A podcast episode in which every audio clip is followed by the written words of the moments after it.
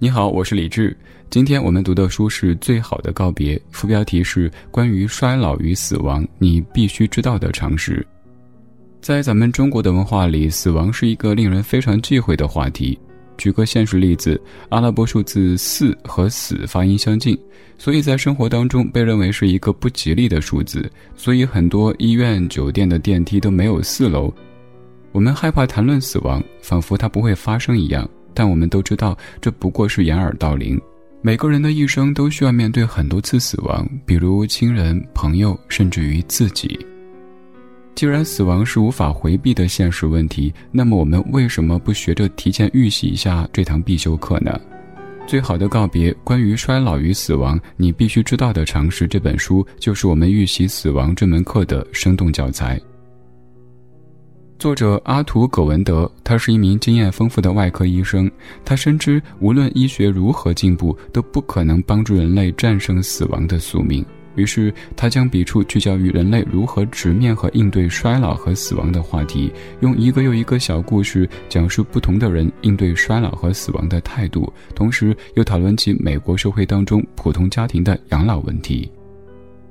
书中无论是详细的描绘人类衰老过程的部分，还是介绍养老院和善终服务的篇章，其实都是在试图回答一个人们无法逃避的终极问题：我们到底应该如何优雅地跨过生命的终点？那么接下来的时间，我们就从三个方面来解读这一本《最好的告别》。第一个方面，我们了解人类衰老的具体过程和原因，一起看看书里为我们展现的老年生活。第二个方面，我们了解一下美国养老院各个阶段的发展变化，从欧美国家救济院机构的诞生到以家为主题的辅助生活机构，中间走过了怎么样的历程。第三个方面，也是最为感人的部分，作者花了不少篇幅讲述他在面对父亲临终时的心路历程，从纠结不舍到尊重父亲有尊严的死去的选择，体会到什么是最好的告别。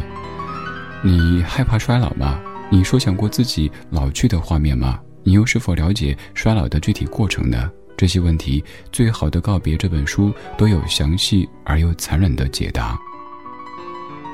衰老其实是我们身体器官逐渐走向衰竭的故事。作为人体当中最为坚固的器官，牙齿随着年岁渐增，它会逐渐的磨损掉落。下颌肌肉会损失百分之四十的质量，下颌骨会丢失百分之二十的骨质，牙齿的咀嚼能力也会大大的弱化。到了六十岁，大部分人都会失去三分之一的牙齿，大约百分之四十的人在八十五岁的时候已经没有一颗牙齿。从三十岁开始，心脏的泵血峰值逐年下降，运动机能大不如前。到了四十岁左右，肌肉的质量和力量开始走下坡路。到了八十岁，人会丢失百分之二十五到百分之五十的肌肉。大脑则会随着年纪增长逐渐的萎缩。在三十岁的时候，大脑是一个一千四百克的器官，颅骨刚好容纳得下。在四十岁之前，大脑的处理速度就开始下降。七十岁的时候，大脑皮质会丢失，头颅会空出约二点五厘米的空隙，大脑就好像是在颅内晃动似的。因此，老年人在头部受到撞击之后，容易发生颅内出血。而百分之四十的人在八十五岁的时候都患有教科书当中所定义的老年痴呆症，这个数字远比我们想象的多得多。除此之外，随着色素细胞的枯竭，到了五十岁，约有一半的人头发会变白，清洁废物的机制慢慢的失效，残渣聚集，产生脂褐质，也就是传说中的老年斑。晶状体随着时间的推移，弹性会降低。一个六十岁的健康人的视网膜接收到的光线，只有一个二十岁年轻人的三分之一。正如作者在书中所写到的那样，老年是一系列连续不断的丧失。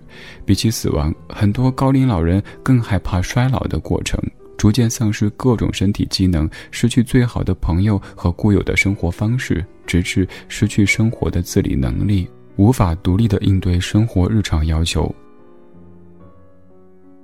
听完这些冷冰冰的事实以后，我猜大部分朋友跟我感觉一样，我们此前对于衰老和死亡知道的太少太少，更不用说已经做好应对的准备。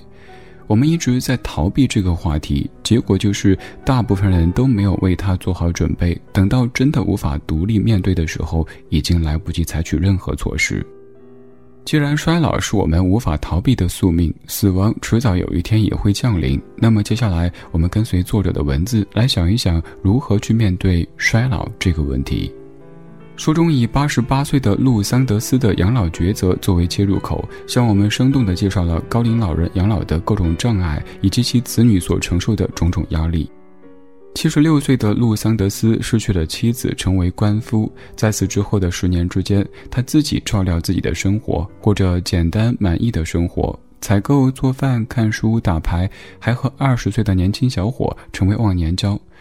但是八十五岁之后，路心脏病发作。虽然说经过手术治疗，看似已经恢复，但此后他开始频频摔跤，患上了帕金森综合征，记忆力也开始出现问题。女儿谢丽问路是否考虑去老人院，被他一口回绝。于是女儿安排他搬进自己的四口之家，因为他认为让快九十岁的父亲一个人住，他内心会非常的不安，而且愧疚，也不知道接下来会发生什么。住进女儿家的路初期很不适应，他发现自己不再是家里的主人，一天当中的大多数时候，他都很孤独的无人陪伴。附近也没有自己熟悉的图书馆、音像店之类的地方可供他消磨时间。不过还好的是，慢慢的他找到了适应的方式。他和谢丽家的沙皮狗成为贴心好朋友，和他一起读书、看电视、睡觉。与此同时，他也会找到人类朋友，和他们一起玩牌度过时间。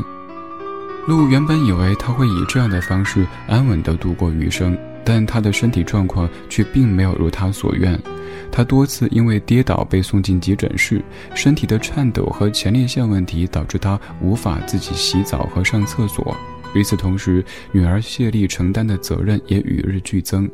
她除了有年迈的父亲需要照料之外，还负担着照料一家人饮食起居的任务，同时还有一份全职工作需要面对。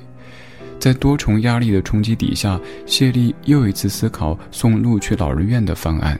但仅仅是产生这样的想法，他就觉得很愧疚，觉得这样违背了对父亲的承诺。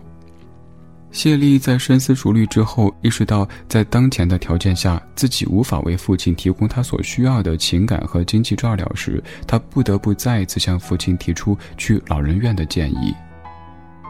这一次，路终于同意了，他们去考察了一家辅助生活机构，而非疗养院。因为辅助生活机构被视为是介于独立生活和疗养院之间的一个中间地带，这个概念是由一个叫克伦布朗威尔逊的人提出的。他说到自己五十五岁的母亲中风之后住进疗养院，完全失去自由和隐私的亲身经历影响，立志建立一个以家为主题的辅助机构。威尔逊和丈夫克服贷款、政府许可等重重困难，在一九八三年建立了第一处老年辅助生活中心。辅助生活的目标是任何人都不会觉得被机构化了。住进辅助生活中心的老人会被作为房客对待，他们拥有浴室、厨房，他们可以养宠物，选择自己喜欢的家具，可以自行控制室内温度、选择食物。更重要的是，他们拥有锁门的权利。尽管这个概念刚出现的时候受到诸多抨击，反对者质疑这个方案非常危险。如何保证老人锁上房门之后的安全？如何保证身体机能下降的老人安全使用灶台、刀具这类危险物品？州政府也要求威尔逊和丈夫持续追踪住户们的健康、认知能力、生活满意度的变化。结果显示，老人们的生活满意度提高了，身体功能和认知能力也都得到了提升，重度抑郁症发生的概率也下降了。在又摔了一跤之后，路让谢丽安排他住进了辅助生活机构，期间他认识了新朋友，他们一起玩牌，一起聚会，甚至还有几位女士对他产生了倾慕。路的故事结尾，作者写道。对疾病和老年的恐惧，不只是被迫忍受种种丧失的恐惧，同样也是对孤独的恐惧。当人意识到生命有限的时候，他们就不再要求太多，他们不再寻求更多财富，不再寻求更多权利，他们只要求在可能的情况下被允许保留塑造自己在这个世界的故事的权利。他们根据自己的优先顺序做出选择，维持和他人的联系。当我们还年轻时，我们总是有很多宏大的人生梦想，比如说升职加薪、迎娶白富美、走上人生巅峰。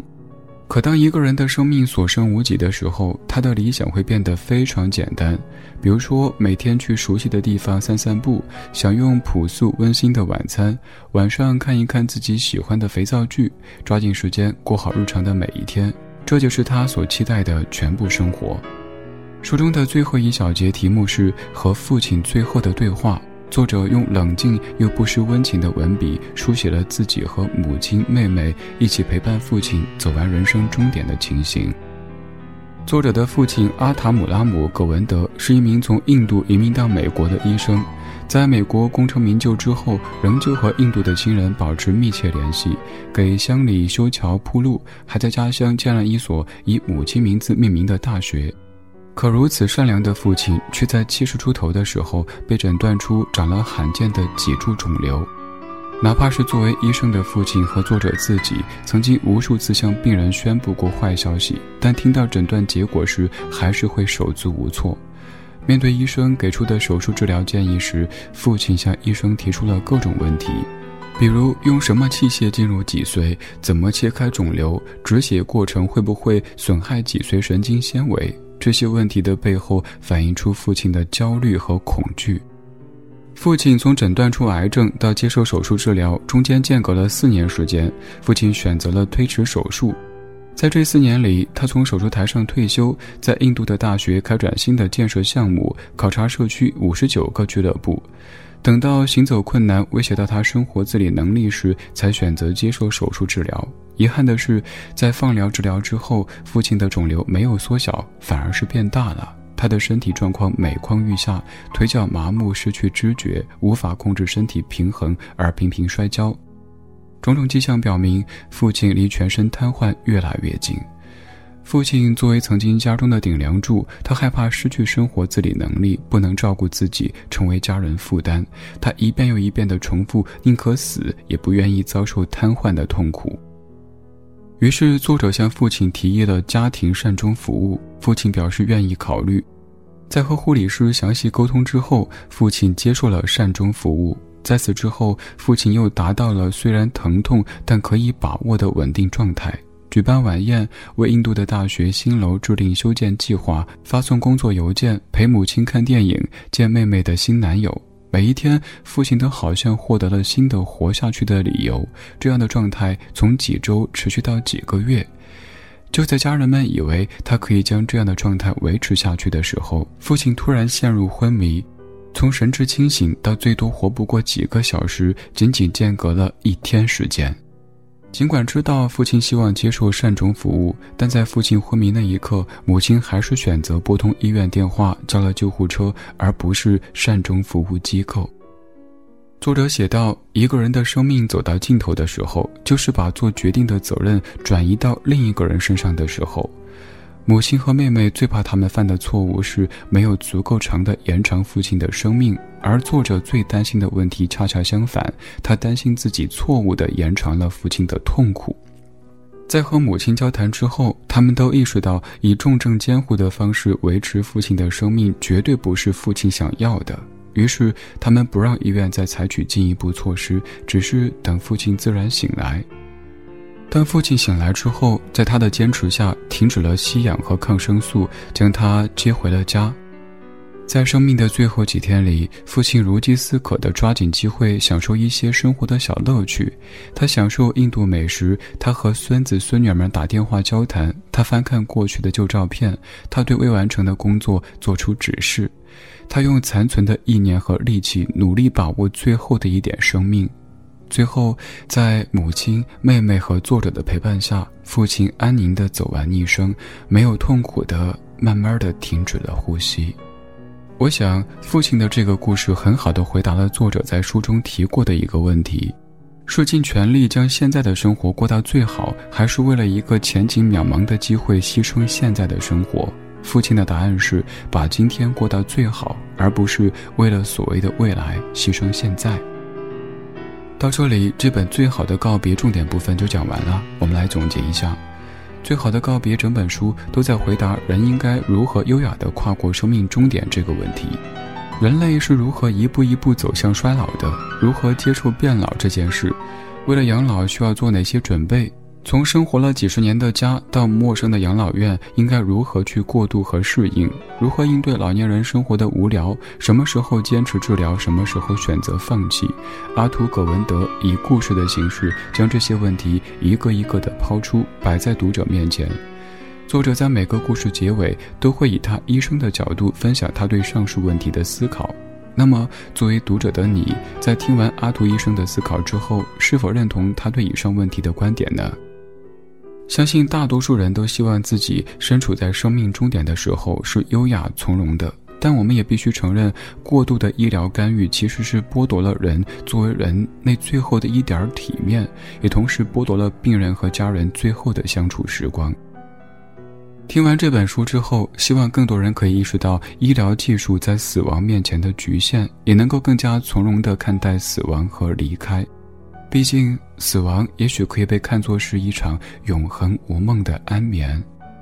希望我们在老去的时候，都能像马可·奥勒留在《沉思录》当中说的那样，满意的结束你的旅行，就像一颗橄榄成熟时掉落一样，感激产生它的自然，谢谢它生于其上的树木。